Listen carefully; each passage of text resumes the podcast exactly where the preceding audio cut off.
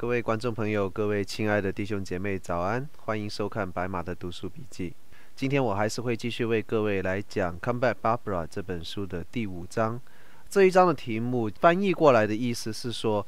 没有降落伞，然后自由落体。从这个标题，我们大概就可以猜测到，其实这一章也是在讲 Barbara 她的堕落之旅的其中的一个部分。在一九七五年的九月，芭芭拉离婚了。悲伤的他回到家里，在恋爱和婚姻关系当中，似乎一直都处于一个被动状态的 Tom，在这一次终于掌握了一次的主动权。呃，芭芭拉仍然声称说，离婚这个决定是他所想要的，但是将离婚这一个动作付诸现实的，其实是一直看起来非常顺从的 Tom。无论这一个离婚的决定是谁做的。带来的伤害都是显而易见的，而据我所知，在美国，如果是协议离婚的话，按照法律的规定，他们是需要先分居一段时间。所以在 Jack 牧师看到女儿非常痛苦不堪的时候，他最先采取的动作是问女儿 Barbara 是否仍然爱着 Tom。是否愿意继续来进行这一段婚姻，以至于他可以做一些事情来挽回？而当 Barbara 承认说她依然爱着 Tom，依然还想要跟 Tom 继续这一段婚姻的时候，Jack 写了一封情真意切的信写给了 Tom，告诉他 Barbara 的想法。以及请他重新考虑关于离婚这一件事情的决定。Jack 深知到 Tom 可能会因为 Barbara 的缘故而对他和 Rosemary 会有一些的误会或者偏见。他也不确定 Barbara 跟他说关于这一段婚姻的所有事情都是事实，但是他仍然认为应该要写信给 Tom 来做一个尽量的挽回。他们没有等很久就可以等到了 Tom 的回信。Tom 非常坚持离婚的这一个决定，Barbara 则是开始自暴自弃，来跟他在费城的朋友去瞎混。Jack 和 Rosemary 再一次面对他们生命当中关于信仰的一个剧烈的挑战。就在他们以为自己已经可以应对女儿可以出现的任何的状况的时候，现实就再一次将更负面、更难堪的一个景况带到他们的面前。Rosemary 开始感觉到麻木，而 Jack 本身也感觉到非常沉重的压力。就在这种境况当中，上帝仍然是不断地给他们加添力量。一位在园艺和建筑方面的专家朋友展示给他们夫妇看。在一个完全混乱的一个废墟当中，工程结束了以后，变成了一个非常漂亮的庭院，就像是上帝在启示他们说，他的计划永远不会因为工程进行中的时候那个状态看起来太糟糕，而无法完成最后的美丽的作为。同时，Jack 他们的女儿 Ruth。和儿媳妇 Jill 也劝说他们说，他们在现阶段是应该要放手，让 Barbara 来自己生活，因为 Jack 的干预只会让他更难去看到上帝在他身上的作为。因为事实上，Jack 作为一个父亲，作为一个牧师，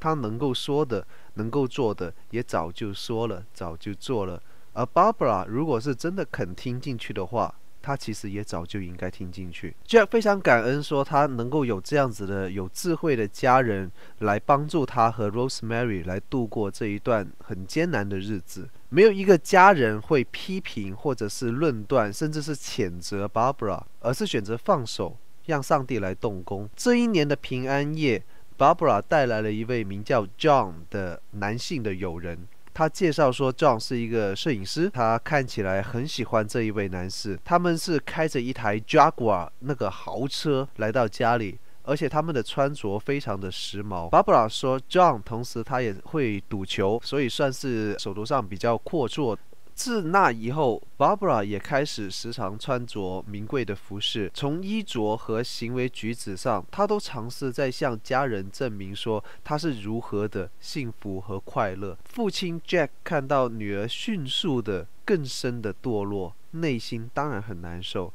但是他强忍着不论断，也不再问更多的问题。Jack 和 Rosemary 依然的为 Barbara 来祷告，并且在其中期待上帝伟大的改建的工作，因为他们深信上帝必然会在混沌当中带出新的创造。芭芭拉在这一章的回应是说，他年少的时候，他把 Tom 看成是他生命中的一切，而当 Tom 决定说要离开他的时候，他感觉到整个世界都已经崩溃了。他相信在这个世界上某一个地方，肯定是有一个充满着魅力、充满着魔力、充满着让人兴奋的事情的一个世界。他如果能够找到那一个地方的话，他就可以获得幸福。在我看来，他所想要的就是那一种我们经常说的别人家的幸福，有点像我们现在看到的一些活在朋友圈或者是活在一些社交网络里面的那些人的那种完美的人生。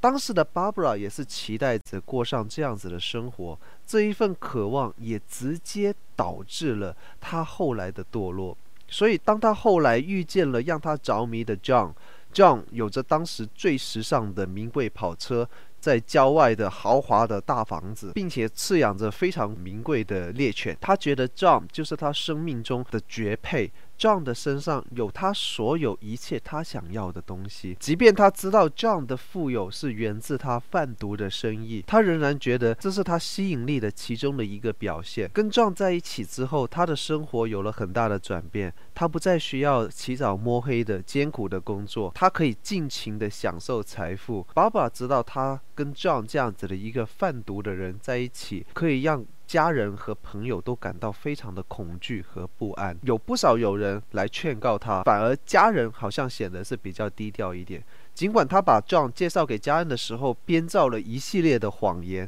包括说 John 是一个油漆的工人，是一个摄影师，以及是一个职业的赌博高手，但是很不幸的。他的兄长本身就是一个职业的油漆工人，很轻易的就识破了这样的一个谎言。虽然在嫂子的阻止之下，哥哥是没有把这件事情当面拆穿。而当 Barbara 将一些 John 的摄影作品展示出来给家人看的时候，他也明显感觉到，其实家人早已看出来破绽，只是不好说出口而已。而在他说 John 是一个职业赌徒的时候，家人甚至是不再问任何的问题，所以他猜。家人要么就是选择无条件的相信他，要么就是懒得再去追寻任何的真相。Barbara 也承认，在这一段时间里面，他对 Tom 是有深深的自责。他知道他才是犯错的那一个人。Tom 其实一直都对这一段婚姻是很忠诚，所以当他知道离婚以后，Tom 有了新的伴侣的时候，他感觉到心碎。虽然他的人是跟 John 在一起，但是他的心仍然期待可以回到 Tom 的身边。后来他更因为这样子的苦恼而去见了心理医生，然而这一位心理医生并不能够。给他提供任何的帮助，反而好像让他的状况变得更加的糟糕，让他更严重，使他的心灵更受折磨。所以他巴不得是尽快的去逃离这一切。所以当 John 建议说他们要搬到宾州东北部的 Pacona Mountain 的时候，Barbara 是马上很爽快的就答应了。在这一章里面，Jack 和 Rosemary 作为父母的困难。大概已经达到了最高峰。女儿不但没有因为婚姻失败这件事情而悔改，反而更加的远离信仰，更加的自暴自弃。破罐子破摔，在这种时候，尤其是像 Jack 这样子有很多孩子的大家庭里面，其实最常见的一个状况就是全家一起来悲歌这一个孩子，把他逐出家门，再不来往，或者就是不断的指责和批判。然而 Jack 一家的做法却非常的不同凡响。他们保持沉默，保持到一个看起来好像是放弃了这个女儿的一种程度，甚至是女儿本身都产生了可能家人已经对她不再感兴趣的那种感觉。然而他们却是在暗地里不断地为女儿祷告，因为他们相信，无论状况再怎么糟糕，上帝也可以在这一片的混乱当中，可以带出新的创造。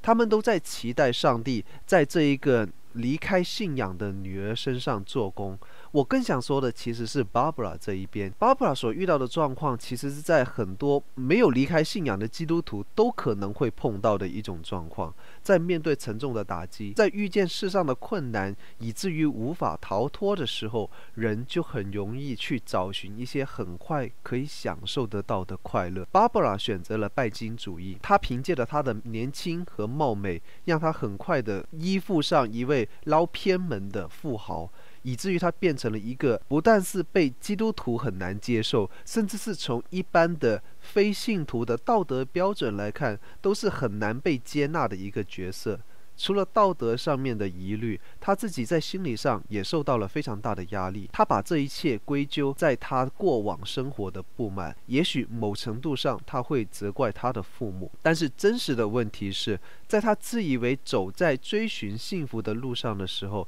其实他不过是用各种世界上的观感来麻醉自己，让他误以为只要能够做到某一些事情。比方说物质上的满足，像是奢侈品，或者是一个醉心于自己的男人，就像毒贩 John。但是事实上，这不过是饮鸩止渴，越来越不快乐，甚至在精神上和情绪上都会有各样的病症出现。巴布尔的状况，除了上帝以外，没有任何人或者任何事物能够帮到他。他长久的同才和朋友也不见得能够劝服他。所以，Jack 的女儿和儿媳的劝告确实是非常的有智慧。除了等、沉默以及祷告以外，他们已经不能再做再多的事情。而这一次的历练，我可以想象，对于家人而言是极其难受的一段经历。但是，上帝也允许这一切的发生，让这一家人再一次经历他极大的恩典，在这个被盗的女儿 Barbara 的事情上面，学会完全的依靠上帝。今天我们的节目就到这里结束，感谢各位的收看，我们下一期再见。